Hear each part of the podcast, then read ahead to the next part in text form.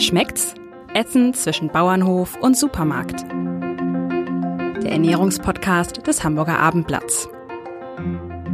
Der heutige Podcast wird Ihnen präsentiert von Rewe. Wir von Rewe wissen, dass sich aus kleinen Dingen Großartiges entwickeln kann. Deshalb fördert die Rewe Lokalpartnerschaft gezielt kleine und mittlere Betriebe vor Ort. So stärken wir den ländlichen Raum und helfen, das Wissen und die handwerklichen Fähigkeiten zu bewahren. Hochwertige Lebensmittel aus der Region sind die Früchte unserer Arbeit, weil Wertschöpfung vor Ort beginnt. Die Rewe Lokalpartnerschaft für eine nachhaltige Zusammenarbeit mit lokalen Lieferanten und Erzeugern. Weitere Informationen unter regional.rewe.de. Ja, liebe Hörerinnen, liebe Hörer, herzlich willkommen bei unserem Podcast Schmeckt's, in dem es wie immer ums Essen geht oder um Genuss oder das Trinken, um alles was Schönes. Ähm, wir das heißt, meine Kollegin Angelika Hilmer und ich, Jan-Erik Lindner, begrüßen Gäste, die sich mit Nahrung, Ernährung und Genuss beschäftigen. Und heute geht es ums Trinken, nämlich ums Biertrinken. Wir haben Oliver Wesselow zu Gast. Herzlich willkommen. Moin, vielen Dank für die Einladung. Ja, moin, Herr Wesselow, Oliver. Wir haben beschlossen, uns zu duzen, weil wir uns zumindest so ein bisschen vom Ansehen kennen. Äh, Erik Lindner und ich arbeiten in Harburg und mhm. du arbeitest auch in Harburg, nämlich genau. in der Kerwider Brauerei.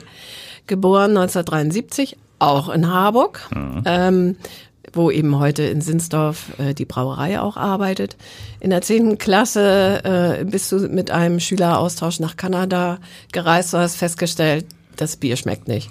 Und kamst dann, soweit ich weiß, auf die Idee, das kann ich besser machen, später mal. Dann bist du nach Berlin gegangen, hast dort Brauereiwesen äh, studiert. Das war ein Ingenieurstudium, also Brauereitechnik. Und hast dann für einen Anlagenbauer ähm, in der halben Welt, nicht ganz, aber doch äh, äh, nicht in Deutschland, sondern in äh, Karibikinsel, Dominika, Kaimaninseln, USA, ähm, Brauhäuser gebaut und als dann die Kinder langsam ins schulpflichtige Alter kamen, habt ihr dann beschlossen, zurück nach Hamburg beziehungsweise erstmal nach Deutschland zu kommen. Habt euch dann wieder in Hamburg niedergelassen und äh, im Sommer 2012 die, das Kehrwieder-Projekt gestartet. Zuerst habt ihr euer Bier bei anderen gebraut, in anderen Brauereien. Und ähm, 2014, also schon nach zwei Jahren, kam dann ein eigenes Sudhaus. Und was wir auch natürlich erwähnen müssen, dass du 2013 äh, Bier Sommelier Weltmeister geworden bist. Also nicht nur von der Brautechnik was verstehst, sondern auch vom Geschmack, was natürlich sehr hilft, wenn man das Bier auch verkaufen will.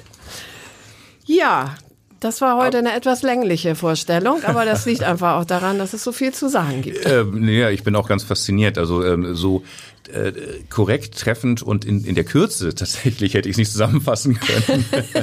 Können wir ähm, ja, per Mail nochmal rüberschicken, das kann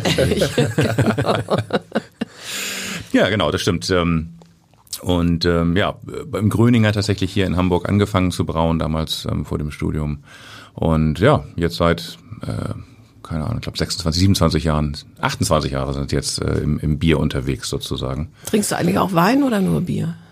Ähm, ich bin jetzt, ich würde, ich lehne Wein nicht ab, ähm, aber ich muss ganz ehrlich sagen, ich äh, kenne mich im Weinbereich leider überhaupt nicht aus. Wenn ich jemanden dabei habe, der sich mit Wein toll auskennt, dann lasse ich mich auch gerne überraschen von einem, mit einem guten Wein. Aber für mich wäre das Risiko einfach zu groß, wenn ich jetzt in einen, sag ich mal, eine normale Gastronomie gehe und mir irgendeinen Wein bestelle, dass er halt eben einfach nicht spannend ist.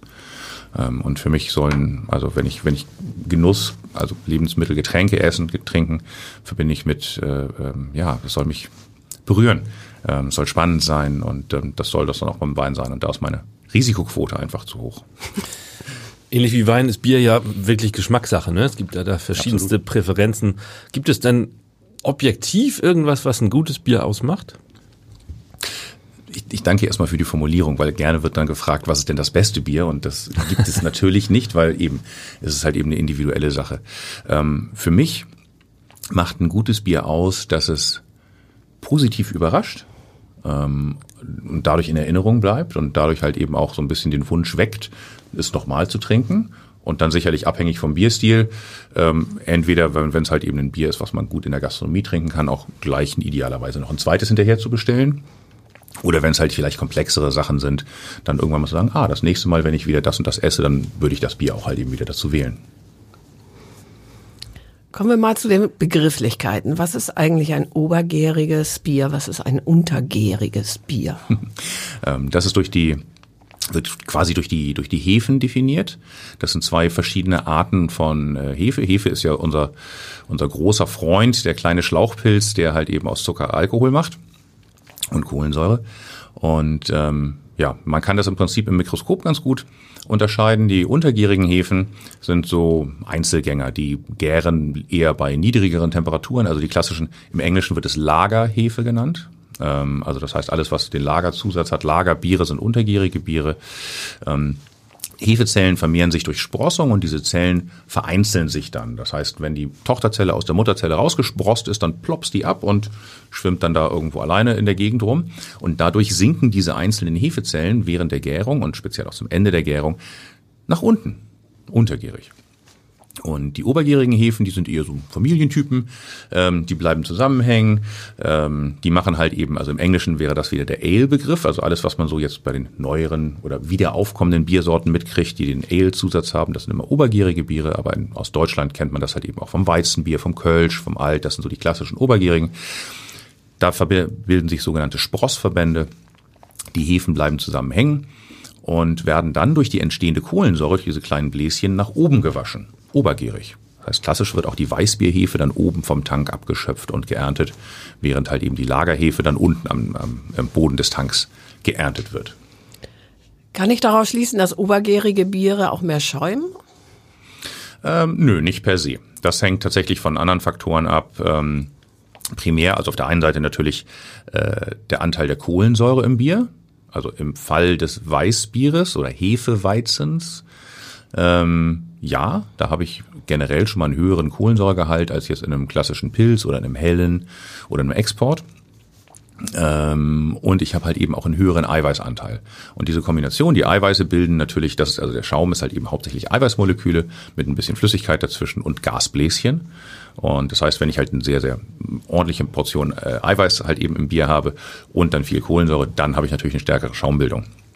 Äh, gibt dann noch so ein paar andere Faktoren. Also Hopfen stabilisiert den Schaum. Also das heißt, auf dem Pilz kann ich halt so einen wunderbaren fetten Schaum drauf zaubern.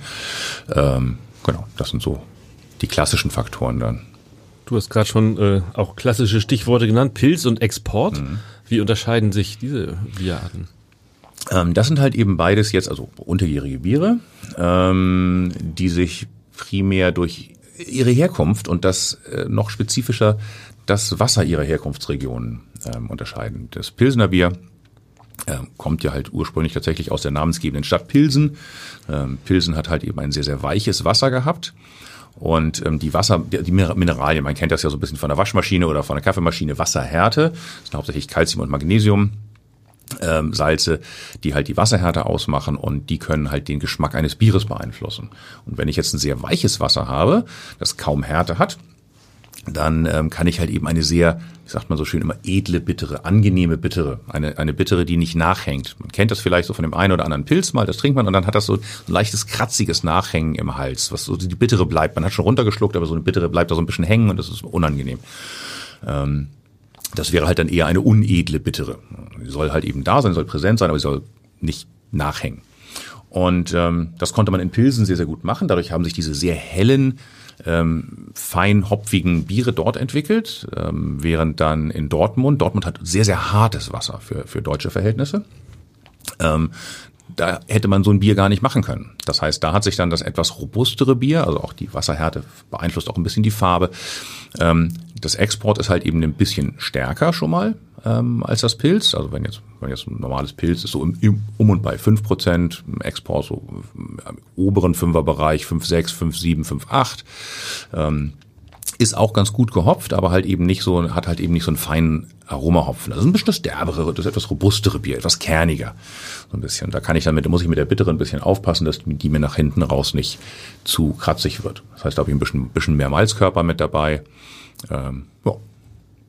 Das Ruhrpottbier. So ein bisschen das Ruhrpottbier, genau. Das ist das, das, das ehrliche Arbeiterbier, genau. äh, Malocha. Ähm, Heutzutage ist das natürlich alles nicht mehr, ist, haben diese, diese Ursprungswässer in den meisten Brauereien nicht mehr so einen starken Einfluss, weil da überall Wasseraufbereitungen drin stehen, was auf der einen Seite schade ist, weil so haben sich historisch Bierstile entwickelt, weil das einfach nur auf die Region bezogen war.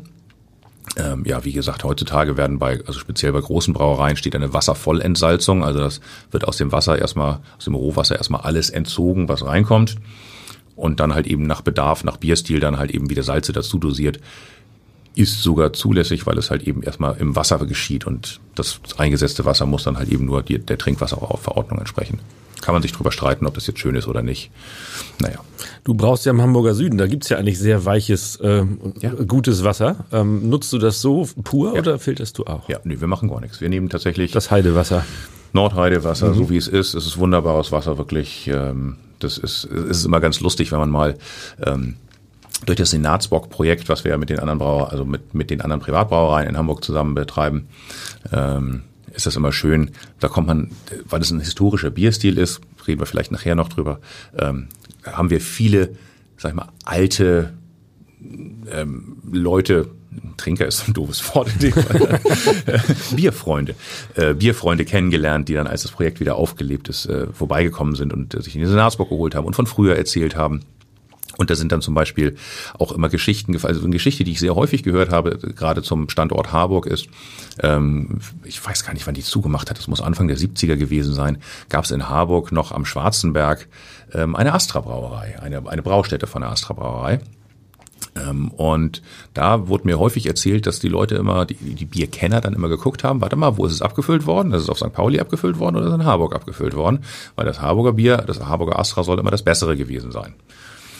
Ähm, sagen die Harburger. Mag, mag, vielleicht sagen es auch nur die Harburger, das weiß ich nicht. Mag auch Legendenbildung sein. Im Nachhinein sieht sowas ja auch immer, schmeckt sowas ja auch immer ganz anders und besser. Ähm, aber letztendlich analytisch, wir haben ja in, in, Hamburg dieses Ringsystem, was immer abwechselnd von verschiedenen äh, Stationen quasi Wasserwerken das Wasser reinbekommt. Aber äh, im Harburger Süden kriegen wir halt immer aus der Nordheide das Wasser. Und ähm, ja, das ist super. Da muss ich nichts mitmachen, das ist nämlich genau so, wie es ist.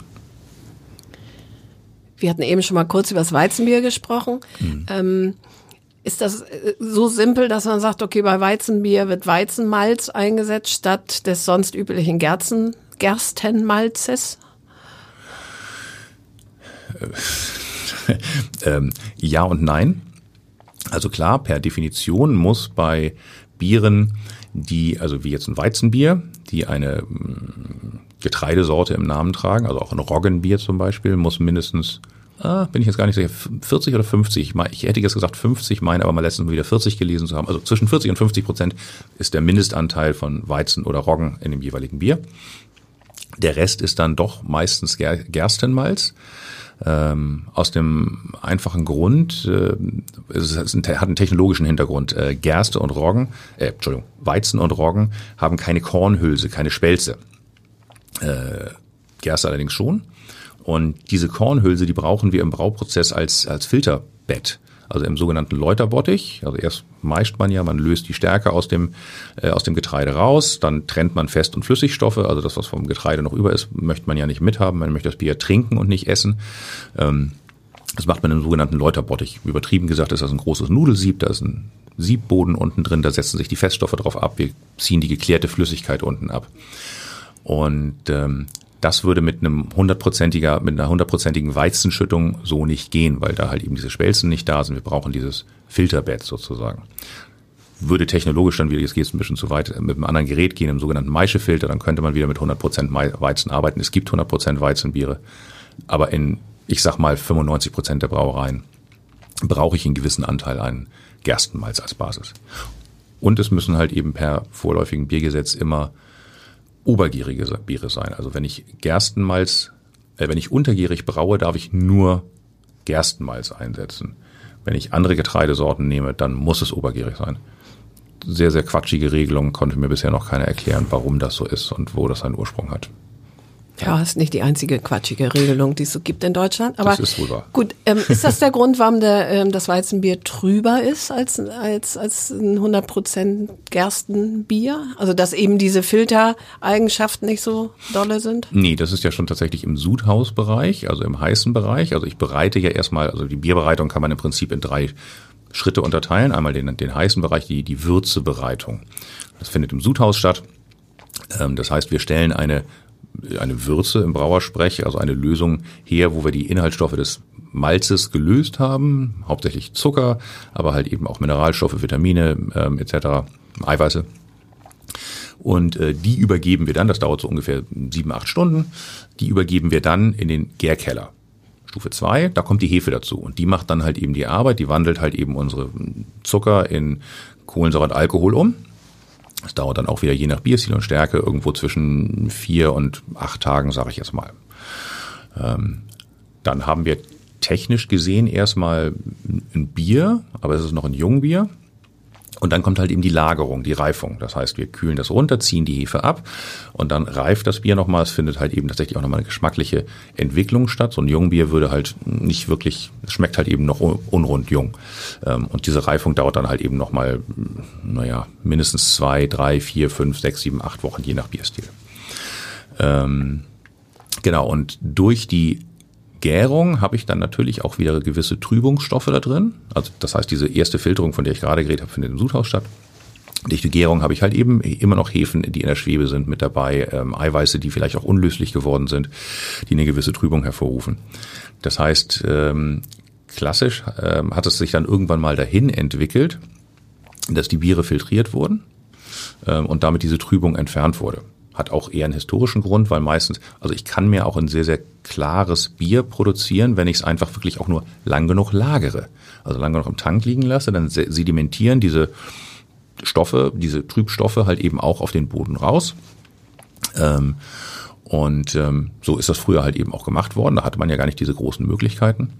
Dann war allerdings eine auftretende Trübung ein Indiz für einen Verderb ein mikrologisch, mikrobiologisches Wachstum. Milchsäurebakterien können theoretisch im Bier wachsen, also sauer, ein Bier sauer machen. Ähm, und dann hat man halt eben angefangen, diese Biere immer schärfer zu filtrieren, ähm, hat halt eben auch noch andere, also das Bier ist dann auch länger stabil auf dem, äh, im, im, im, im Regal, also optisch stabil, es fällt nichts aus. Man holt sich aber halt eben auch Geschmack dabei mit raus. Und ähm, beim Weizenbier ist das halt eben, gibt es dann die zwei Varianten, dass es dann entweder nicht filtriert ist oder filtriert, um es zu stabilisieren und dann hinterher wieder einfach Hefe zudosiert ist. Also das ist halt, da ist halt ein Hefesatz drin. Es gibt ja aber eben auch eben das, das, das Hefeweizen, es gibt aber auch das Kristallweizen und das ist halt eben die klassische filtrierte Variante dann ähm, von einem Weizenbier. Was für Bierfamilien unterscheidet äh, man denn überhaupt? Welche gibt es da? Tu, mal ganz grob. Naja, also wie eingangs gesagt haben, haben einmal die von den großen Familien haben wir erstmal die obergierigen und untergierigen Biere.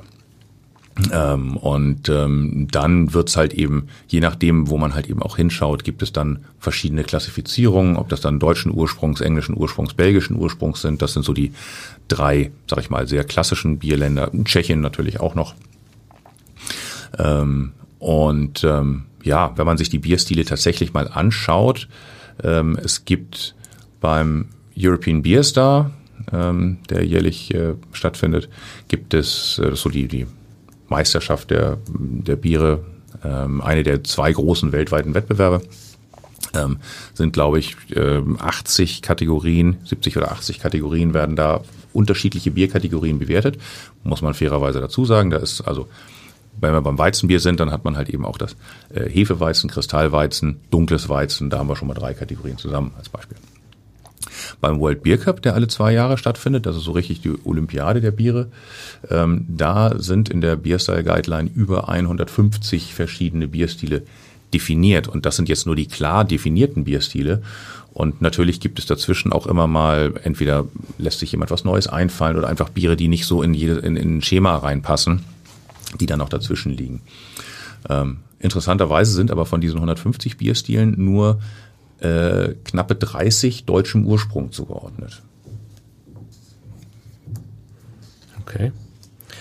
Ich glaube, du hast allein 16, 16 Sorten Bier.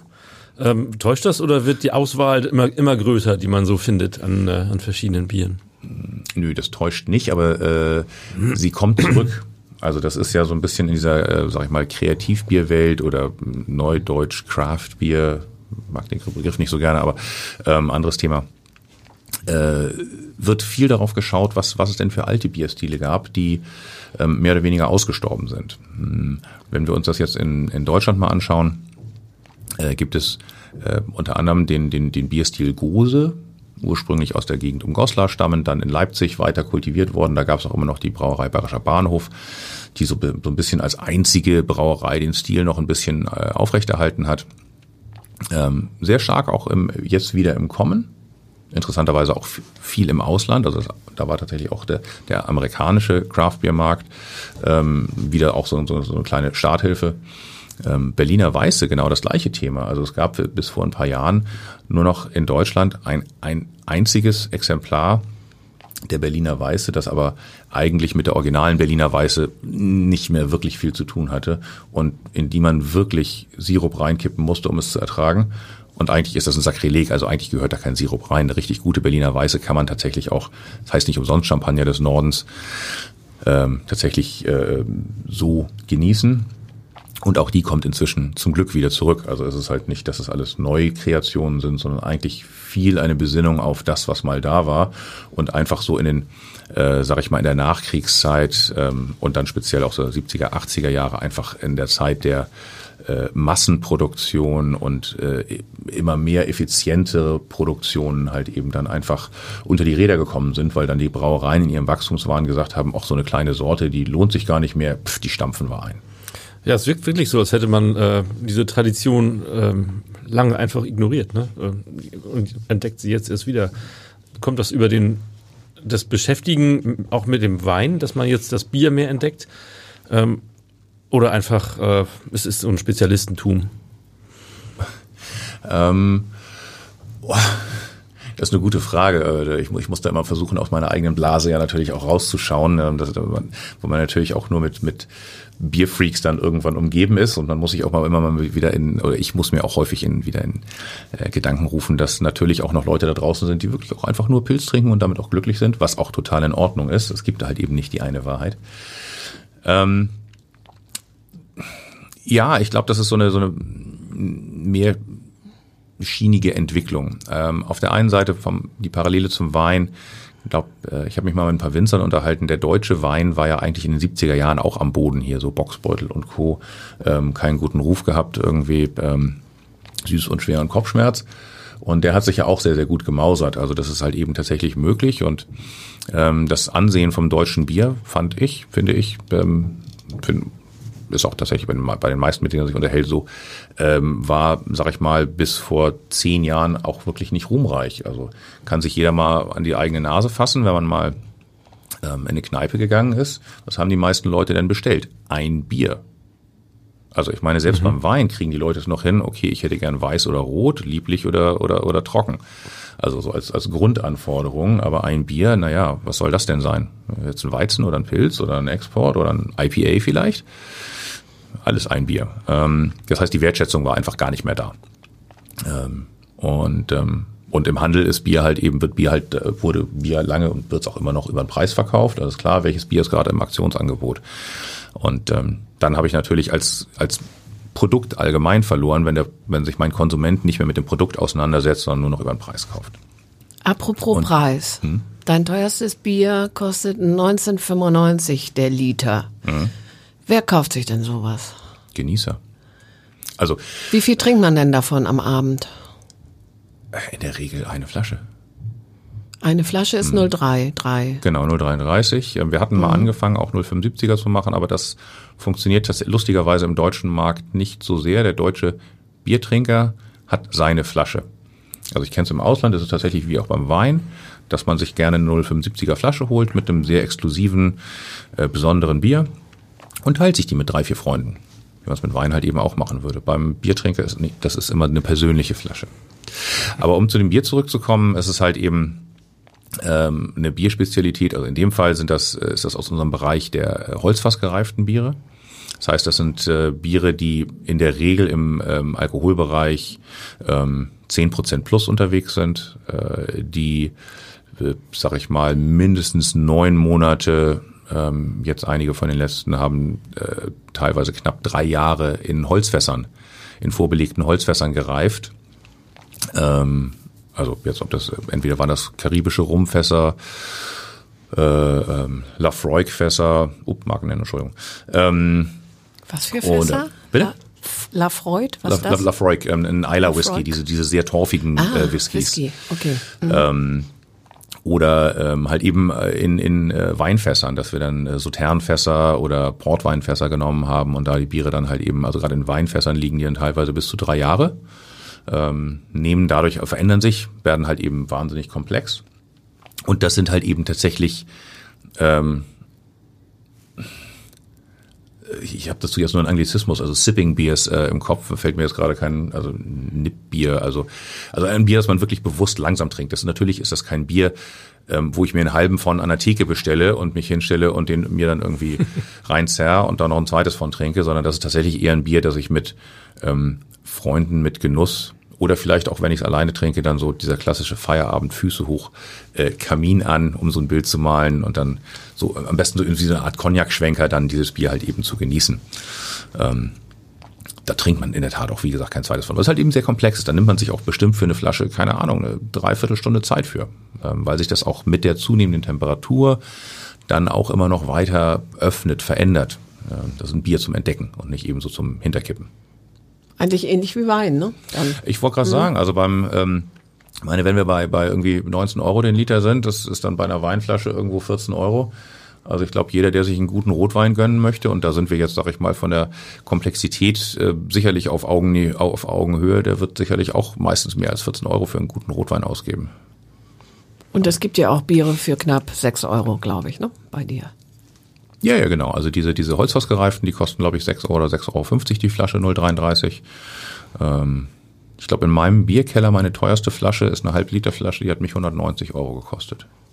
Ich meine jetzt, nicht von uns, ich meine jetzt insofern. 6 Euro der Liter. Also man kann auch preiswertere äh, Biere Genau. bekommen. Das genau. wollte ich sagen. Unsere, unsere, sag ich mal, normalen Biere, also unser Standardrepertoire, wir haben acht Biere im Standardrepertoire und ich glaube, es sind tatsächlich sogar 13 saisonale Biere, die immer wieder kommen, immer einmal im Jahr. Ähm, das Standardrepertoire liegt so im Bereich von mm, um die 2 Euro die Flasche 0,33, also ja, um die 6 Euro den Liter. Ähm, das ist natürlich immer noch ein bisschen über dem, was halt eben so der Kasten im Supermarkt kostet, Industriebier, aber das ist natürlich auch geschmacklich, sind das auch einfach mal komplett zwei Welten. Woran arbeitet ihr? Was sind die Trends äh, des Jahres? Der Sommer steht vor der Tür. Hoffentlich können wir ihn auch äh, draußen und gemeinschaftlich genießen. Das hoffe ich auch sehr, ja. Äh, was trinken wir denn dann für ein Bier von euch? Ähm, na gut, also auf der einen Seite haben wir halt eben unsere saisonalen Geschichten, die halt eben dann auch wieder kommen. Also zum Sommer haben wir natürlich etwas leichtere, fruchtigere Biere. Ähm, so in der Pipeline ist, ich bastel gerade die ganze Zeit an einem äh, ähm, Nicht-Alster, ähm, weil ich äh, gerne ein Bier machen möchte mit einfach natürlichen Rohstoffen. Also ich finde das, das ist immer so ein bisschen die Hybris. Ähm, auf der einen Seite wird immer auf dem sogenannten Reinheitsgebot rumgeritten, ähm, als äh, äh, das, das, der, der Allheilbringer der deutschen Brauwirtschaft. Und dann wird aber halt eben schamlos irgendwelche Biermischgetränke, also halt eben auch Alster gemacht mit künstlichen Farb- und Aromastoffen. Und das ist für mich immer so wirklich so ein, so ein, so ein Widerspruch. Und ähm, da wir uns halt eben auch, auch durch den Verband Deutscher Kreativbrauer dem Natürlichkeitsgebot verpflichtet, verpflichtet fühlen, wollen wir dann halt eben mal einen Alster tatsächlich nur mit natürlichen Rohstoffen machen. Also halt eben auch gar nicht jetzt eine Limonade anzurühren, sondern wirklich nur zu sagen, okay, warte mal, ja, vielleicht kann man Zitronenschalen nehmen, aber ansonsten gibt es auch sehr, sehr viele Hopfensorten, die einfach auch eine wirklich intensive Zitrusnote haben. Ähm, das möchte ich ganz gerne zum Sommer machen. Ähm, das Thema alkoholfrei wird sich halt eben noch weiter ähm, aus, ausdehnen, ausbauen. Ähm, ist ein, ein sehr, sehr wachsender Markt, nachdem jetzt tatsächlich auch mal ähm, alkoholfreie Biere am Markt sind, die man halt äh, trinkt, weil man will und nicht, weil man muss. Also die halt auch geschmacklich wirklich ernstzunehmende Alternativen sind.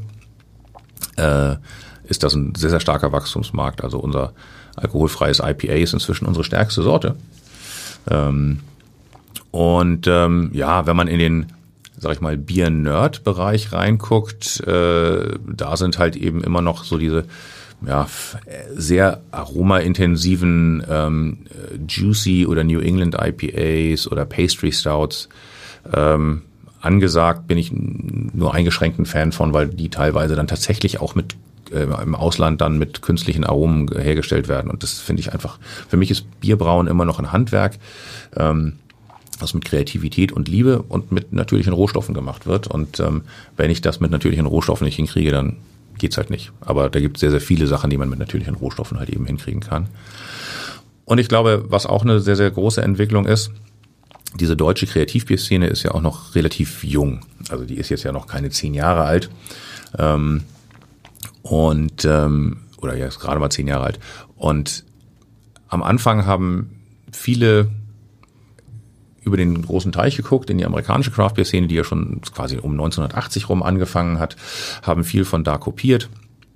Ähm, aber natürlich sind die Menschen einfach unterschiedlich und der deutsche Markt ist auch ein bisschen unterschiedlich. Und ähm, ich sehe in Deutschland tatsächlich den Trend auch dahingehend ähm, wieder mehr Lagerbiere, gar nicht so hoch im Alkohol. Die Amerikaner müssen immer, da muss alles bigger, better sein. Ähm, also halt eben viel Alkohol, viel bitter, viel, viel alles. Und ähm, in Deutschland stelle ich halt eben fest, nee, nee, das kann gerne mal da der, der Trend dahin gehen, dass man auch drei Biere trinken kann und dann noch gerade auslaufen kann. Ähm, genau, Untergärige sind halt eben doch mehr in der deutschen, auf der deutschen Zunge, aber sie dürfen halt eben gerne auch aromaintensiv sein.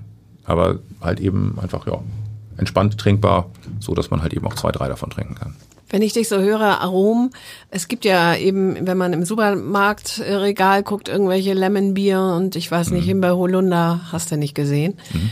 Das ist alles nix, oder? Versaut das die Bierkultur?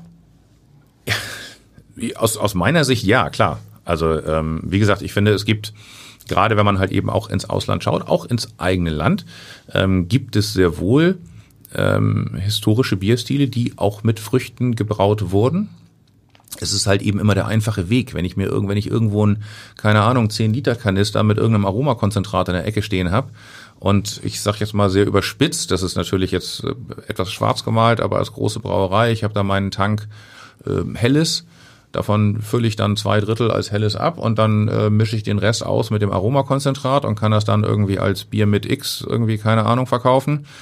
Ähm, ist das aus äh, betriebswirtschaftlicher Sicht sicherlich total sinnvoll und total einfach. Ähm, mir als Brauer krempeln sich da wirklich die äh, Fußnägel hoch, ähm, weil das halt eben einfach, das ist dann Chemiebude und nicht äh, äh Lebensmittelherstellung.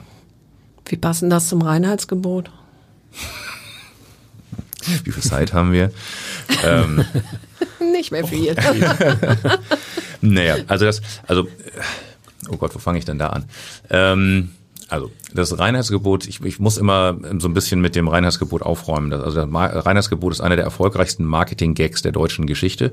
Ähm, denn ähm, das, was den Deutschen immer äh, im Kopf hängt, Reinheitsgebot 1516 Ingolstadt. Ähm, naja, also es gab den äh, eine, eine, einen bayerischen in der bayerischen Landesverordnung einen Erlass 1516, ähm, der halt eben auch bekannt ist, wer immer, immer auf diesem pseudohistorischen Dokumenten steht, dass halt eben nur noch Gerste, ähm, Hopfen und Wasser zum Bierbrauen verwendet werden darf. Ähm, das hatte allerdings nichts mit äh, irgendwelchen äh, großen, also mit hatte nichts mit Gesundheitsschutz zu tun. Dem Herzog hat es damals interessiert, Steuern einzutreiben, weil die Biersteuer wurde auf Gerste erhoben. Und die Brauer haben natürlich festgestellt, oh, warte mal, ich kann ja auch irgendwas anderes noch mit reinhauen und dann scheppert das auch. Im Zweifelsfall ersetze ich die Gerste ein bisschen durch Weizen. Ähm, also hat er seine Steuereintreibung, äh, Steuereinnahmen gesichert und seinen fürstlichen Freunden, die haben nämlich ein Weißbiermonopol bekommen, die durften mit Weizen brauen. Also denen halt eben gleich auch nochmal ein bisschen was zugeschanzt. Ähm, auch ist das nie unverändert geworden. Also äh, 1541 wurde es bereits geändert. Da wurde dann ähm, Wacholder und Kümmel auch zum Brauen wieder zugelassen. 1616 äh, kam, glaube ich, noch irgendwas dazu. Ähm, also es hat sich auch immer verändert. Der Begriff Reinheitsgebot ist auch erst 1918 das erste Mal urkundlich erwähnt. Von einem Hans Rauch äh, in Beitrittsverhandlungen von Bayern zum Deutschen Reich. Ähm, und die wollten halt eben ihre bayerischen Biere irgendwie schützen. Und da wurde halt vor, wo hieß es Surrogatverbot, also Malz, also Malzersatz, dass man halt Zucker oder sowas zum Brauen hernimmt. Ähm, so, das ist der, der Marketing-Thema. es gibt halt eben insofern auch, es gibt den Begriff, aber im Gesetz ist es das vorläufige Biergesetz, an das wir uns zu halten haben. Da ist unter anderem dieser lustige Gimmick dabei mit dem äh, obergierig, untergierig. Also untergierig darf ich nur mit Gerstenmalz brauen, wenn ich andere nehme. Dann obergierig. Andererseits sind bei, dabei aber auch äh, Sachen erlaubt, ähm, die ich zum Beispiel meinem Bier nie antun würde. Ähm, ich kann Hopfenextrakte einsetzen, die halt, äh, wo dann mit einem Lösemittel gewisse Inhaltsstoffe aus dem Hopfen rausgelöst werden. Das ist wiederum effizient, ja. Dann habe ich nur noch so eine Konservendose voll, irgendwie so einem grünen, dicken Extrakt. Kann ich relativ effizient einsetzen, hat aber für mich wieder mit Natürlichkeit nichts zu tun. Äh, Hopfenextrakt muss auf dem Etikett sogar stehen. Kann man hinten mal draufschauen, äh, stelle ich immer gleich ins Regal zurück, wenn ich es auf dem Etikett lese. Ähm, es kann aber auch zum Beispiel sogenanntes Farbebier verwendet werden. Das ist ein, ein ultra eingedicktes Bier ähm, wo wirklich so, ich sag mal, für ein 0,3er Glas würde so ein Tropfen reichen, dann mache ich aus dem hellen Pilz ein schwarzes Bier. Äh, auch effizient in der Herstellung, aber naja, auch wiederum da mit Bierbrauen. Ähm, also es gibt diverse Sachen. Filterhilfsmittel, PVPP hat sogar eine E-Nummer E1202, sehr, sehr häufig eingesetztes Filterhilfsmittel zur Filtration. Äh, muss nicht deklariert werden, weil es ja auch wieder entfernt wird. Ähm, sind alles so ein paar Sachen, die sind erlaubt. Ähm, weiß halt, wissen die wenigsten Leute ähm, und hat mit Reinheit aus meiner Sicht erstmal nichts zu tun. Auf der anderen Seite habe ich dann aber das Problem, ähm, dass ich natürliche, andere, alternative natürliche Rohstoffe erstmal nicht einsetzen darf. Also ein, selbst unsere Gose, also nehmen wir die Gose als Beispiel. Ähm, die Gose ist ein äh, Bierstil, der 1300 das erste Mal, äh, 1300 irgendwas bei Goslar erwähnt wurde urkundlich, also 200 Jahre vor dem, vor der Bayerischen Landesverordnung. Ähm, die Gose wird aber ähm, mit äh, Salz, Meersalz in unserem Fall, und Koriandersamen. Koriander hat man damals tatsächlich zur Würzung des Bieres halt eben auch eingesetzt. Äh, bevor man den Hopfen halt eben so als Hauptbitterungszutat gefunden hatte, hatte man viele Würzungsmittel halt noch dazu gegeben. Für diesen alten historischen deutschen Bierstil muss ich bei der Lebensmittelaufsicht erstmal eine Ausnahmegenehmigung beantragen. Da sind wir in Hamburg zum Glück sehr liberal und es funktioniert auch. Da kriege ich dann eine Ausnahmegenehmigung für, habe ich auch. Ähm, aber ist halt eben Koriandersamen drin, muss eine Ausnahmegenehmigung für beantragen. Ähm, genauso, wenn ich jetzt zum Beispiel ein Kirschbier brauen wollen würde, was in Belgien halt eben gang und gäbe ist. Auch da habe ich natürliche Kirschen. Wenn ich sie so in ihrer Form, wenn ich sie direkt aus dem alten Land hole und die ins Bier reinpacken möchte, bräuchte ich eine Ausnahmegenehmigung dafür. Für Farbebier oder Hopfenextrakt bräuchte ich es nicht. Da beißt sich das so ein bisschen in den Schwanz. Von daher, ich habe es vorhin kurz erwähnt, ähm, haben wir halt eben auch mit dem Verband Deutscher Kreativbrau mal so ein bisschen dieses Thema Natürlichkeitsgebot ins Leben gerufen und gesagt haben, es sollte halt eben alles zum Brauen erlaubt sein, was halt eben natürlichen Ursprungs ist und zum menschlichen Verzehr geeignet ist und halt eben nur einfach behandelt wird, also gemahlen oder getrocknet vielleicht aber halt eben keine künstlichen Hilfsstoffe, keine äh, und keine und speziell auch keine künstliche Haltbarkeitsverlängerung. Also halt durch diese scharfe Filtration oder Pasteurisation von den Bieren, ähm, das ist auch so ein dämlicher Wettlauf, dass Biere ein Mindesthaltbarkeitsdatum von einem Jahr oder 18 Monate haben müssen, damit die möglichst lange im Regal im Handel stehen können. Das ist ein Albtraum fürs Bier. Und für den, der das nachher trinken muss. Dein, äh, korrigiere mich, wenn ich es falsch äh, erinnere, dein Roadrunner Coffee Stout ist, mhm. glaube ich, das beste alkoholfreie äh, Craft Beer Deutschlands geworden im vergangenen Jahr, also genau. 2020. Ja. Äh, ich gehe aber recht ineinander mit, dass du das nicht mit Kaffee vermischt, oder? Doch. Na, äh, na ich vermische es, äh, jein. ähm, nein, also ich vermische es nicht mit Kaffee in der Form, aber es kommt tatsächlich Kaffee rein, ja. Ähm, es ist tatsächlich ein Coffee Stout. Ähm, man kann diesen Bierstil Coffee Stout halt eben durch Röstmalze halt eben brauen, dass man halt eben einfach tatsächlich so ein sehr kaffeeartiges Aroma drin hat. Ähm, in unserem Fall haben wir dafür auch wiederum eine Ausnahmegenehmigung natürlich beantragt ähm, und geben da tatsächlich äh, knapp anderthalb Kilo äh, Kaffeebohnen ähm, von unseren guten Freunden hier von der Kaffeerösterei Kichot aus, aus Hamburg ähm, direkt in den, in den Biertank hinterher nochmal rein, im kalten Bereich. Eben damit ich mir nicht die bittere zusätzlich aus dem Bier hole, dass ich, dass ich äh, aus, dem Kaffee hole, dass ich nicht die mit koche, sondern nur die Aromatik aus dem Kaffee raushole. Ähm, genau, und äh, genau, anderthalb Kilo pro 100 Liter hauen wir da rein. Und ähm, das hat auch den lustigen Nebeneffekt, dass ich mir ähm, neben den Aromastoffen halt eben auch einen gewissen Anteil an Koffein daraus löse. Deswegen ist hinten auf dem Etikett auch tatsächlich der, der, der Warnhinweis drauf, ähm, der halt eben auch auf Limonaden, also auf koffeinhaltigen Limonaden dann zum Beispiel draufstehen muss. Ähm, weil wir da in etwa so viel Koffein drin haben wie in so einem Club Mate oder sowas. Ähm, kommt aber halt eben nur aus dem Kaffee, aus einem natürlichen Rohstoff. Und jo, da ist Kaffee drin. Gibt es eigentlich irgendeine Regel, wie viel Hopfen in einem Bier zugesetzt sein muss? Oder?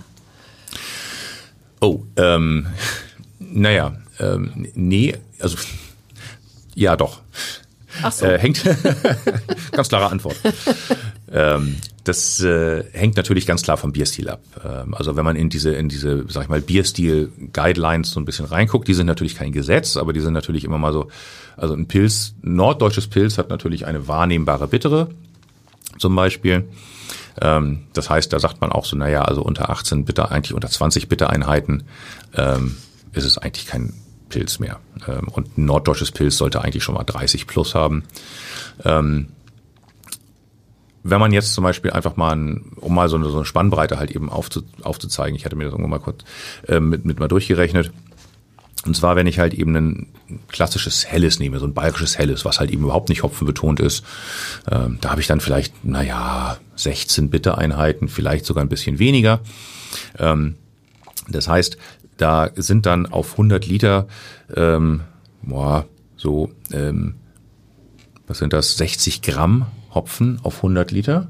Wenn ich da dann halt eben so einen normalen, klassischen deutschen Allzweckhopfen, sag ich mal, einsetze, dann kostet der mich wahrscheinlich 8 Euro das Kilogramm, eine Großbrauerei wahrscheinlich nur noch 3. Das heißt, da ist dann der Hopfeneinsatz pro Flasche bei 0,1 Cent.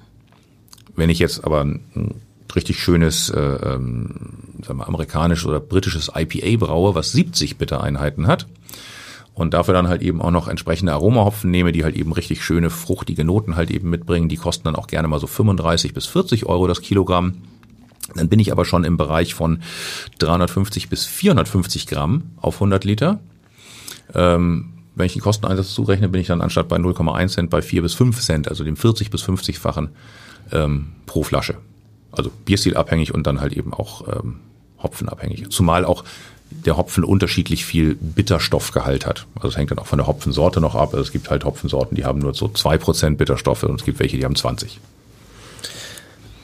Ist Bio eigentlich besser als äh, auch beim Bier? Oder andersrum gefragt, äh, wenn ich jetzt äh, nicht Bio-Bier äh, trinke, was mit, mit was rechne ich denn da? Was macht es zum Nicht-Bio-Bier? Naja, ähm, das ist tatsächlich so ein bisschen das Problem bei Bio im Bierbereich, weil ähm, auch da haben wir wieder das Rein Reinheitsgebot, ähm, das sogenannte, ähm, als so ein bisschen mit Übeltäter im weitesten Sinne. Weil dadurch natürlich dem Konsumenten suggeriert wird, naja, es sind ja eh nur natürliche Rohstoffe, was ist daran denn nicht Bio? Ähm, so, äh, Bio per se ist aus meiner Sicht erstmal gut, weil ähm, abgesehen jetzt von dem Effekt auf mich als Konsument ist es natürlich auch wirklich ein Thema für die Umwelt. Ähm, mit welchen Spritzmitteln, die halt eben auch natürlich bei Getreide und bei Hopfen ähm, eingesetzt werden dürfen, ähm, gehe ich denn aufs Feld? Was macht das mit der sonstigen ähm, Flora und Fauna außenrum? Also klar, ist für uns auch der, der, unser eigener Anspruch. Wir sind jetzt keine Biobrauerei als solches, aber unser eigener Anspruch ist auch, alles, was ich in Bio bekommen kann, kaufe ich in Bio ein.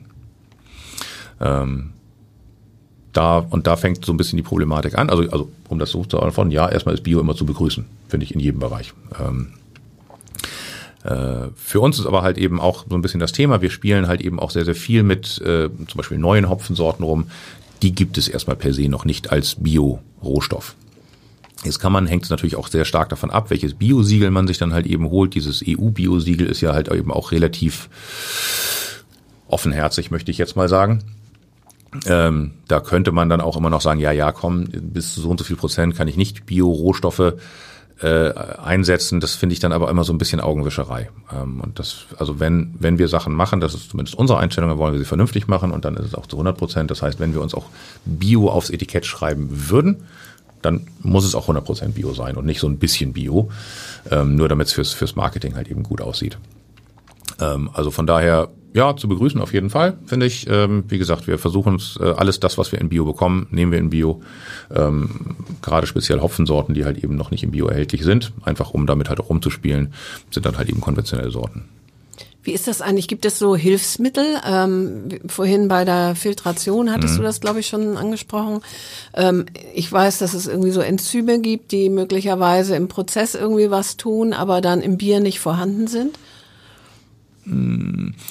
Also äh, ja, Filterhilfsmittel einmal eben dieses äh, PVPP oder Polyvinyl Polypyrrolidon. E1202. Ach das, ja. Genau, ne? kennt ihr, muss man, oder? Ähm, bindet halt eben Eiweißstoffe, potenziell trübungsbildende Eiweißstoffe, da sind wir wieder bei dieser Haltbarkeitsverlängerung. Also wenn ich ein Bier lange stehen habe und dann hängt das auch so ein bisschen von den, ich sag mal, Umgebungsbedingungen ab, wie das Bier gelagert wird, ähm, kann es halt eben passieren, dass dann irgendwann Eiweißstoffe dann auch im abgefüllten Bier, im filtrierten Bier unlöslich werden. Die sitzen dann so ein bisschen als Flocken am Boden, das ist unschön. Deswegen haut man da PVPP mit rein, um die mit rauszuhauen. Ähm, ich find's grauselig. Ich habe mal so als einer der ersten Jobs äh, nach dem Studium bei einer deutschen Großbrauerei gearbeitet, war jung und brauchte das Geld ähm, und war dann mal im Filterkeller und habe dann bei der Filtration der Kollege meinte, ey, pass mal auf, ich zeig dir mal was. Und hat mir ein Bier, ich habe es selber gesehen, ich war im Labor, wusste, das ist das gleiche Bier, was da durchläuft, hat mir Filtereinlauf, so wie es aus dem Lagertank gekommen ist, ein Glas abge, abgezapft, abgezwickelt, wollte ich gerade sagen, ist der Brauerbegriff, zwickeln, ähm, und nach dem Filter. Also einmal trüb, einmal blank. Hätte ich es nicht gesehen und gewusst, hätte ich geschworen, das sind zwei verschiedene Biere. Also ich hole mir halt eben nicht nur diese trübungsbildenden Eiweißstoffe, es sind auch Geschmacksträger, die damit dranhängen. Auch die Hefe ist im weitesten Sinne noch ein Geschmacksträger. Die kann bei unsachgemäßer Lagerung halt einen negativen Einfluss haben.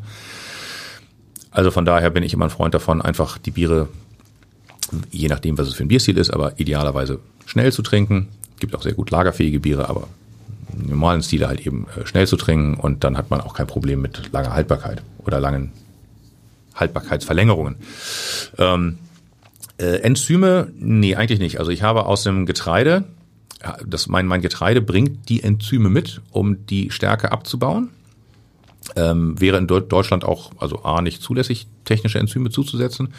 Äh, das ist immer so ein bisschen das, was man eher von den amerikanischen, von den großen amerikanischen Lagerbieren kennt. Also ich denke keine Marken. Also die drei großen, die, wenn man an amerikanische Biere denkt, die einem als erstes so einfallen.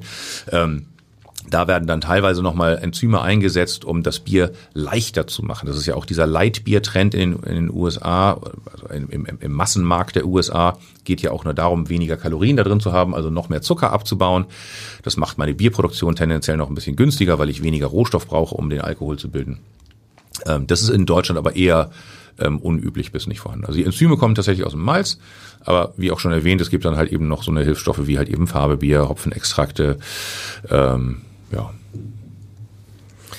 Ich muss noch mal nachfragen. Du hast vorhin gesagt, du hast 13 äh, saisonale Biere. Mhm. Ähm, in welche Saisons teilst du das ein? Auf die Monate passt es ja definitiv nicht. Und äh, wie ist das äh, übers Jahr gesehen? Wie verändert sich da der Biergeschmack? Ja, also ich teile es tatsächlich auf die Monate ein. Ähm, kommt daher, dass äh, einmal zwei Biere äh, im Oktober rauskommen, zwei parallel, und einmal dann im November drei parallel. Ähm, äh, daher kommt das so ein bisschen, ähm, ja, es hängt halt wirklich sehr vom Bierstil ab, welche, welcher Bierstil in welche Jahreszeit reinpasst. Ähm, und da, wir hatten es vorhin auch so am Rande schon mal so ein bisschen, im Sommer sind natürlich eher leichtere Biere. Im Sommer ist man draußen, da ist man aktiv, da will man was machen. Da möchte, nicht, möchte man nicht ein Bier haben, was wie ein, wie ein äh, Stück Schokokuchen im Magen liegt und irgendwie auch noch richtig viel Alkohol hat, sondern da möchte man ein Bier haben, was einem irgendwie auch Spaß macht, rumläuft, äh, man, man kann aktiv sein, man kann Fahrrad fahren, man hat nicht gleich einen an der Mütze sitzen. Ähm, schön fruchtig ist so, dass äh, ja, ja, genau. Und äh, im Winter ist es, äh, ist es kalt, ist es ungemütlich, man möchte sich wärmen, man ist eh ein bisschen träger. Da hat man dann natürlich eher so die, die klassisch, sagen wir, so Bockbiere oder ähm, Barley Wines aus England ähm, oder halt eben diese, auch vorhin angerissenen, diese äh, Barrel-Aged äh, Imperial Stouts, die dann im Whisky fast gereift sind über, über äh, fast ein Jahr. Ähm, so, klassisch Füße hoch, Lagerfeuer, ein Glas und den Tag ausklingen lassen. Und dazwischen gibt's natürlich dann, sag ich mal, so die Übergangssaisons. Ähm, Im Frühjahr jetzt, also klassisch jetzt äh, zum ähm, zum Ende Januar kommt halt eben immer der Senatsbock raus. Ist halt eben noch ein dunkler Doppelbock, aber geht so langsam schon so aus dem Winter raus. Zum Frühjahr wird's dann halt eben erstmal noch, noch ein bisschen kerniger, ist noch ein bisschen kühler, aber es geht schon Richtung fruchtige Biere. Und im Herbst werde ich dann halt eben irgendwann auch wieder ein bisschen behäbiger. Da kommen dann die Grünhopfenbiere, weil es von der Saison halt eben gut passt. Also Grünhopfen sind dann halt eben ähm, Hopfen wird normalerweise bei der Ernte immer sofort getrocknet, weil er sonst halt eben verderben würde. Und der Hopfen ist halt eben immer so, naja, um und bei September, Anfang September ist, ist, ist der Hopfen reif, dann wird er geerntet, ähm, immer in so einem Zeitfenster von zwei, drei, vier Wochen, dann wird halt eben der meiste Hopfen direkt getrocknet. wenn man halt eben direkt zur Hopfenernte fährt, und das machen wir halt eben mit zwei verschiedenen Partnerbrauereien, fahren wir da runter in das Hopfenanbaugebiet, ist ja alles mehr im Süden, ähm, die größeren Hopfenanbaugebiete. Dann ernten wir den Hopfen direkt vom Feld und verbrauen ihn innerhalb von ein paar Stunden. So wie er ist, ohne Trocknung, ohne irgendwie weitere Behandlung. Natürlichste Form, machen nicht nur wir, machen auch andere Kollegen. Ähm, das sind dann halt eben diese sogenannten Grünhopfenbiere oder Wet-Hop-Biere. Ähm, und die sind dann dementsprechend ungefähr einen Monat später, also zum Oktober, äh, um und bei fertig. Passt wunderbar zur Grünkohlsaison. Und ähm, tatsächlich passen diese Biere auch total gut zum Grünkohl. Wirklich so meine, meine äh, Bierspeise-Paarungsempfehlung. ja. Ähm, bei Wein gibt es ja im Winter den, den nicht Trend, aber den Klassiker äh, Glühwein. Gibt es eine Entsprechung im, im, äh, beim Bier? Kann man Bier warm trinken oder heiß? Äh, ja, kann man. Also es gibt, es gibt diese, äh, sag ich mal, Gimmicks. Ähm, ist für mich tatsächlich immer so ein bisschen, bisschen ein Gimmick dabei. Also einmal habe ich natürlich im Bier Kohlensäure, das heißt, ich kann das irgendwie nicht in irgendwie einen großen Topf reinleeren und dann warm machen. Also dann ist die Kohlensäure flöten und dann schmeckt es auch irgendwie tatsächlich nicht mehr so gut. Ähm, es gibt ein, zwei Belgier, ich glaube inzwischen auch ein, zwei deutsche Brauereien, die das machen. Das sind dann meistens irgendwelche äh, Kirschbiere tatsächlich. Hm, muss man auch ein bisschen gucken, dass man noch eine gewisse Restsüße drin hat, weil wenn die Biere so sehr, sehr trocken sind, dann, ich habe es auch mal mit einem Bier ausprobiert, spaßeshalber. Das funktioniert dann halt eben nicht. Weiß nicht, ob die dann nachgesüßt sind. Habe ich mich tatsächlich noch nicht so stark mit beschäftigt. Ist auch eher ein Nischenthema, muss ich ganz ehrlich sagen. Ähm, da würde man halt eben das Bier dann halt eben in einem, in einem Wasserbad in der Flasche warm machen, muss die Flasche vorher aufmachen, sonst kann das, kann das daneben gehen natürlich durch den Kohlensäuredruck. Ähm, dann bleibt ein bisschen Kohlensäure drin, aber ja, also gibt's, aber ist jetzt nicht ein Thema, was mich bisher überzeugt hat. Das ist dann mehr so ein Marketing-Gimmick. Ähm, Apropos. Trinktemperatur, hm. gibt es verschiedene empfohlene Trinktemperaturen für die verschiedenen Biertypen? Na klar, also das ist Logisch, ja, ja, also eh auch wie beim Wein ähm, und ich vorhin gesagt habe, irgendwie über 150 verschiedene Bierstile, ähm, klar, oder Winter, Sommer. Ähm, also generell gilt, ich möchte das sogar viel, viel weiter greifen als nur fürs Bier. Alles unter fünf Grad ist Quatsch, muss ich mir nicht in äh, Mund packen, trinken oder essen, ähm, weil es halt eben einfach dann meine Geschmacksnerven komplett ähm, blockiert. Dann ist egal, was ich dann zu mir nehme. Ähm, ich weiß mal im Ausland, ich habe also in der Karibik gearbeitet, habe hat eine große ähm, holländische Marke immer damit beworben, irgendwie, hey, ähm, hier Kühlschränke überall hinzustellen, dass das Bier auf minus ein Grad runtergekühlt ist. So, ja klar, dann kann man es halt eben auch trinken, weil man merkt ja nichts mehr. Ähm, genau, also schlechtes also Bier runterkühlen. Genau. Mhm. Ähm, also fünf Grad ist so die Schallgrenze. Also ich sag immer so, sieben Grad sind so die schlankeren, ähm, hopfenbetonteren Biere. Also ob das jetzt Pilz, ähm, Helles, äh, Pale Ale, IPAs sind so bei sieben Grad eigentlich ganz gut aufgehoben, sieben, acht Grad. Ähm, und ähm, wenn ich dann natürlich in ähm, dunklere, malzbetontere, auch stärkere Biere gehe, dann ah, sollte man eigentlich schon 12, 14 Grad anpeilen. Ähm, wenn man, je nachdem, wie der, wie der eigene Keller ist, wenn man so einen Keller hat, wo man die Biere vielleicht auf 16 Grad stehen hat, ist das auch total okay, die auf 16 Grad aufzumachen. Also die machen das, also man merkt dann auch, wenn die, während die dann die Raumtemperatur annehmen, machen die auch nochmal auf. Das ist total spannend zu sehen, wie sich, wie sich so ein Bier dann halt eben entwickelt. Mhm. Idealerweise wird's halt vielleicht auch von der Brauerei auf der Flasche mit angegeben. Ähm, haben wir ja zum Glück inzwischen auch, dass sich die Brauereien wieder ein bisschen mehr um ihr Produkt scheren und dann halt eben auch vielleicht eine Glasempfehlung äh, mit aussprechen, weil auch das Glas kann einen Unterschied machen ähm, und, eine, und eine Temperaturempfehlung. Wie ist deine Glasempfehlung? Ähnliches Thema wieder, also es hängt vom Bierstil ab. Ähm, wenn ich jetzt sowas wie ein ähm, ich habe ja im, im Mund ähm, fünf verschiedene Geschmackszonen. Also auf der Zunge nehme ich ja nur süß, salzig, sauer, bitter und Umami, diesen Fleisch-Fettgeschmack halt eben war. Es hat verschiedene äh, Zonen auf der Zunge. Wenn ich halt einen Pilz äh, haben möchte, norddeutsches Pilz, wo ich halt eben die bittere schön wahrnehmen möchte, dann müsste ich idealerweise ein relativ schlankes Glas mit einem geraden oder vielleicht sogar nach innen eingezogenen Rand haben, damit sozusagen das Bier äh, bildlich gesprochen die Zungenspitze überspringt und relativ schnell hinten in der Mitte der Zunge landet, da wo ich die bittere wahrnehme. Dann habe ich keine, nehme ich keine Süße, keinen Malzkörper wahr. Ich möchte den Pilz schön schlank und bitter haben. Oder auch ein IPA zum Beispiel, solche richtig hopfenknackigen Biere. Ähm, wenn ich jetzt aber halt eben ähm, so einen Stout oder einen dunklen Bock haben möchte, dann nehme ich eher ein Glas, was etwas bauchiger ist, was auch, sag ich mal, die Wuchtigkeit darstellt, eine schöne Oberfläche bietet, dass ich schön viel von den Aromen in der Nase aufnehmen kann und vielleicht auch ein Glasrand, der ein bisschen ausgestellt ist damit ich halt eben schnell gleich vorne die Zungenspitze umspüle, äh, wo ich dann halt eben die Süße wahrnehme und auch die Wuchtigkeit von dem, von dem, von dem Bier, das richtig zum Mundfüllen dann da reingeht. Apropos bauchig, äh, wie ist denn das eigentlich mit dem Kalorienreichtum? ähm, der klassische Bierbauch ist ja doch äh, hierzulande noch immer sehr präsent. Äh, liegt das nur an den Mengen? Äh, das war das Stichwort, genau. Also ich wollte gerade sagen, es ist ähm, der Bierbauch ist insofern erstmal ein Mythos, denn am Kaloriengehalt des Bieres liegt's nicht. Also äh, Kalorien ist so, äh, pro 100 Milliliter sind wir im Bereich, je nach Bierstil natürlich auch wieder 40 bis 60 Kilokalorien pro 100 Milliliter. Das ist im gleichen Bereich wie, ähm, sag ich mal, auch Limonaden oder ähm, Säfte oder Milch. Spannenderweise ist Wein äh, im Bereich um die 80 Kilokalorien, aber es redet nie jemand was von einem Weinbauch. Ähm, und ähm, Spirituosen natürlich noch höher. Also natürlich der Alkohol zählt halt auch in diese Kalorienberechnung mit rein.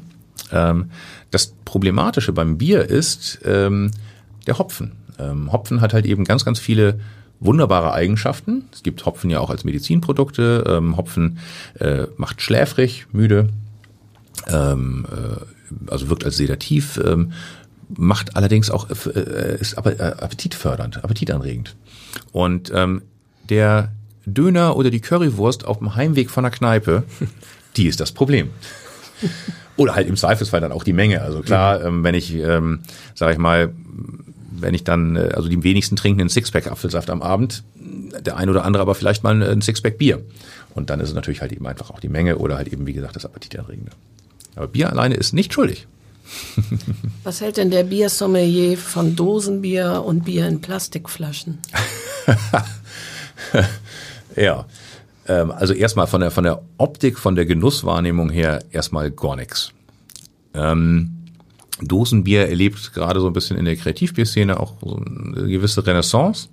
Hm, betrachte das mit einem gewissen Argwohn. Ähm, die Dose hat ein, also erstmal hat sie, finde ich, in Deutschland immer noch das komplette Penner-Image.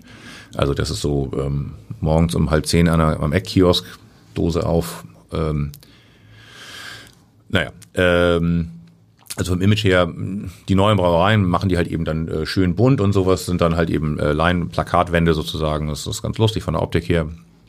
Gut, okay. Vom Gebinde her ist es so, dass die Dose auf der einen Seite einen riesen Nachteil hat, nämlich wenn ich die Dose befülle, hat sie eine wahnsinnig große Oberfläche, also ganz, ganz viel Kontaktfläche für Sauerstoff. Sauerstoff ist einer der ganz großen Gegner vom Bier, zu oxidieren. Das habe ich im Flaschenhals natürlich ganz anders, da habe ich nur eine ganz, ganz kleine Oberfläche und kann relativ schnell diese Sauerstoffmenge daraus beim Abfüllen verdrängen. Das heißt, ich brauche, also um das zu vermeiden, muss ich sehr, sehr gute Abfülltechnik für die Dosen haben. Wenn ich das sicherstellen kann, dann ist die Dose zumindest aus technischer Sicht erstmal ein ganz gutes Gebinde. Vielleicht ein ähnliches Thema wie beim Wein mit Naturkorken und, und diesen äh, Plastikkorken. Ähm, ist ein gutes Gebinde, weil sie halt eben einen anderen Feind vom Bier draußen hält, nämlich Licht, Sonnenlicht, UV-Strahlung. Ähm, kommt da nicht rein. Dose kann ich relativ gut und effizient runterkühlen. Ähm, allerdings, und das ist mein großes Aber und warum ich auch, äh, warum wir mit Kevida auch noch nicht in der Dosenproduktion sind, ist, ähm, auch da wieder das Thema Umwelt. Wir haben in Deutschland einen sehr, sehr gut funktionierenden Mehrwegmarkt. Und ähm, da ist einfach eine Mehrwegflasche, äh, speziell diese Poolflaschen, diese Longneck-Flaschen oder sowas, die halt eben verwendet werden, ähm, sind super. Das heißt, wenn wir eine Flasche abfüllen und die vielleicht in München verkaufen, geht die in München zu einer Brauerei, die muss nicht zu uns zurückgefahren werden. Und der Energieaufwand, eine Dose wieder zu recyceln, ist halt da dann, dann doch deutlich höher. Ähm, das sind so die, die beiden Punkte zu der, zu der Dose. Äh, Plastikflaschen äh, geht gar nicht. Also Entschuldigung. äh, also die haben sind einfach auch technologisch einfach äh, auch auch ganz unten durch, weil ähm, die äh, einfach äh, also die haben dann dieses Thema Licht wiederum noch mit dabei und dann sind die halt eben nicht äh, nicht hundertprozentig gasdicht bisher hat man das noch nicht geschafft wirklich hundertprozentig gasdichte Plastiklayer herzustellen. Ähm, wenn man dann diese ganzen Multilayer-Flaschen hat, die verschiedene Schichten da drin haben, kann man die auch nicht vernünftig recyceln, weil das gemischte äh, Stoffe sind. Ähm, das heißt, mir geht über die Zeit Kohlensäure raus aus dem Bier und Sauerstoff rein.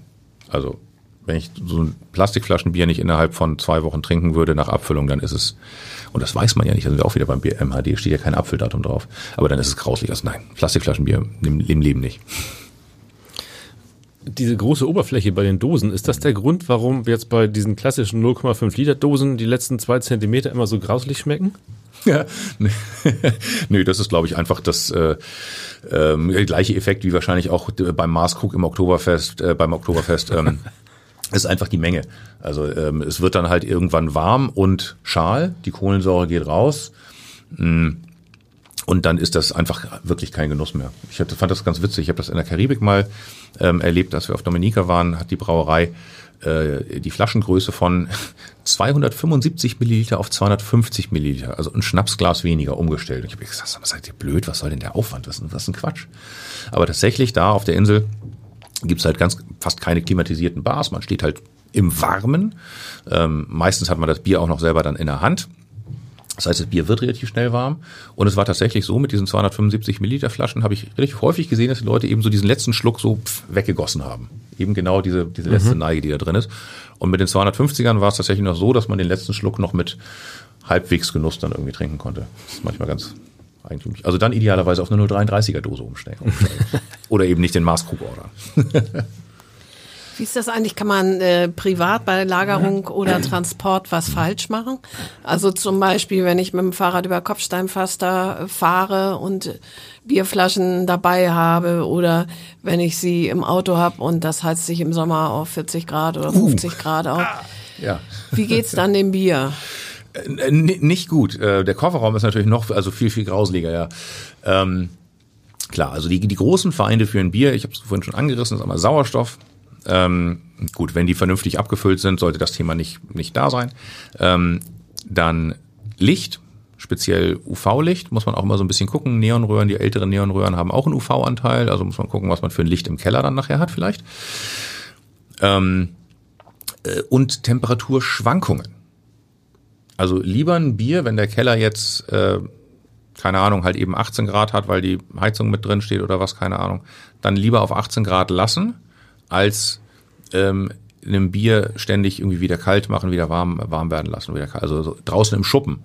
Äh, Albtraum, ähm, wenn es im Sommer schön warm wird im Schuppen und dann im Winter wieder kalt, äh, das ist tatsächlich eine forcierte Alterung, also beschleunigte Alterung fürs Bier. Ähm, aber klar, natürlich umso kühler, desto besser aber Temperaturschwankungen sind noch schlimmer als einfach lieber ein bisschen, äh, als ein bisschen zu warm, sag ich mal so. Ähm, schütteln ist jetzt nicht gut, aber pff, ja, ach, wenn man jetzt mit dem Fahrrad nach Hause fährt, wie gesagt, ist jetzt nicht unbedingt förderlich. Tatsächlich ist es dann lieber, genau, bei der Auswahl im Sommer lieber das Fahrrad nehmen und die Umwelt schonen und das, das Bier vielleicht ein bisschen durchschütteln, als es dann irgendwie noch mal einen halben Tag äh, im Kofferraum vor sich hin köcheln lassen, weil da haben wir nämlich genau die Temperaturschwankungen und ähm, dann, selbst wenn es vorher nicht pasteurisiert war, nach einem Tag im Sommer im Kofferraum ist es pasteurisiert und ähm, Wärmebehandlung ist nicht. ja, genau, aber nicht unbedingt geschmacksförderlich. Wie ist es mit der mit dem Thema Corona? Müssen wir natürlich auch hier irgendwo anschneiden. Äh, es gibt mhm. keine derzeit keine Kneipenabende, äh, keine großen Veranstaltungen. Die Gastronomie äh, war den ganzen Winter über geschlossen. Mhm. Ähm, wie wirkt oder wie hat sich das auf den Bierabsatz insgesamt ausgewirkt? Weißt du da irgendwas? Ich habe im Vorwege nochmal in die Statistik geschaut. Ähm, bis November habe ich sie jetzt gerade gesehen. Also Januar bis November ähm, 20 äh, hat der deutsche Biermarkt insgesamt einen Rückgang von fünf Prozent. Ähm, gut, wir haben halt eben immer so ein, also der ist ja eh, der, der Pro-Kopf-Verbrauch ist leicht rückgängig im, im, im Biermarkt. Ähm, es ist jetzt nicht so mega dramatisch, das ist ganz interessant. Ich war auch noch in der Telefonkonferenz letztens mit dem äh, Deutschen Brauerbund, da waren dann auch äh, Markt, ein Marktforschungsinstitut dabei. In anderen Märkten hat sich das tatsächlich etwas positiver dargestellt. Ähm, der deutsche Markt hat ein bisschen mehr gelitten. Ähm, na klar, also ich meine, ein Bier ist für mich immer noch ein, ein soziales Getränk. Also ich bin tatsächlich kein, überhaupt kein alleine Biertrinker. Ich trinke Bier mit Freunden. Das ist so ein bisschen das soziale Schmiermittel. Ähm, und natürlich fehlt das.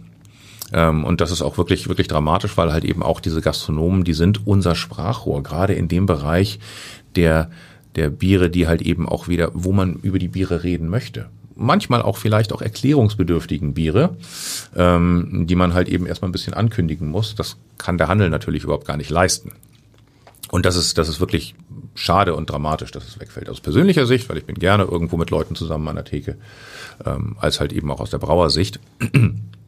Und ähm, ja, im Gesamtmarkt hat man es einigermaßen gesehen. Ähm, das trifft die Brauereien natürlich sehr, sehr unterschiedlich hart. Also es gibt halt Brauereien, die sehr handelslastig sind.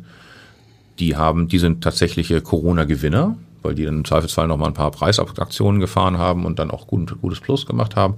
Und es gibt äh, Brauereien, die halt sehr stark auf die Gastro setzen und ähm, die dann natürlich jetzt sehr stark am Leiden sind. Also ein, ein, ein Beispiel aus dem Mittelstand, ähm, unsere Freunde von der Ürige in Düsseldorf, so die Düsseldorfer Altbier Hausbrauerei, mit der wir halt eben auch einmal im Jahr ähm, unser auch ein Grünhopfenbier brauen. Die haben halt, ähm, ich glaube, der hat gesagt, die haben 75 Prozent ihrer Produktion über die eigene Theke verkauft.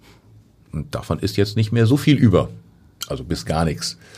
Ähm, das wird natürlich ein bisschen durch, durch Flaschenverkauf kompensiert, aber das ist natürlich, ähm, das ist natürlich hart für solche Brauereien. Ist für mich tatsächlich auch bei uns das erste Mal so, also ohne jetzt zu tief in den deutschen Biermarkt einzusteigen, es gibt halt eben immer in der Gastronomie viel Thema mit sogenannten Lieferverträgen, dass große Brauereien einfach sagen, hier Gastronomik XY, hier hast du Summe XY, dafür unterschreibst du mir jetzt aber, dass die nächsten fünf Jahre nur unser Bier kaufst, kommt man manchmal als kleine Brauerei gar nicht rein. Deswegen ist es für uns jetzt so, dass ich das erste Mal mich ein bisschen darüber freue, dass wir bisher nicht so einen großen Gastroanteil gehabt haben. Das heißt, es hat uns halt eben äh, bei Kervida jetzt nicht so hart ähm, getroffen und wir hatten auch das Glück, dass wir bereits Anfang 19 einen eigenen Online-Shop aufgebaut haben und der hat tatsächlich auch einiges ähm, kompensiert. Also wir sind ähm, zumindest im letzten Jahr ähm, jetzt mit einem, ich sag mal, blauen Auge davon gekommen. Es war sehr viel Aufwand, weil es sind einige Kunden natürlich weggebrochen, andere mussten wir das, dafür dazu gewinnen. Ähm, aber wir haben halt so ein ganz leichtes Plus von ähm, knapp über ein Prozent dazu gemacht. Das ist so. Normalerweise wachsen wir stärker, aber unter der gegebenen Situation bin ich weit davon entfernt, irgendwie mich zu beklagen oder zu meckern.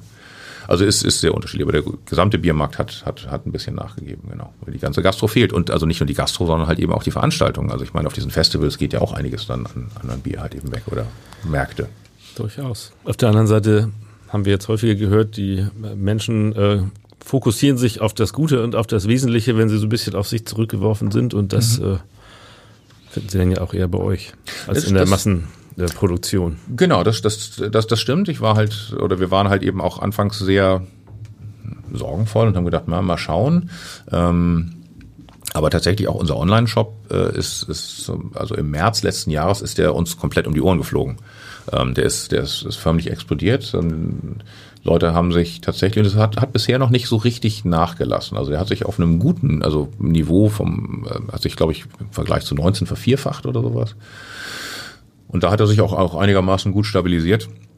Also ich glaube, die Leute, ähm, da sie jetzt halt eben nicht mehr rausgehen können, sagen, na gut, dann gönne ich mir aber zu Hause was.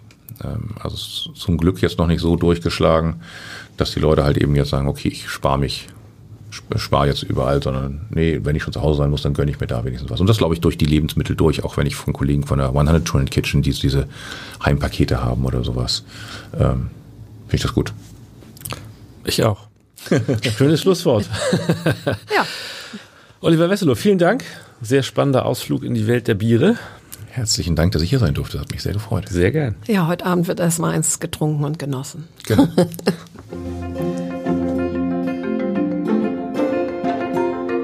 Weitere Podcasts des Hamburger Abendblatts finden Sie auf abendblatt.de slash podcast.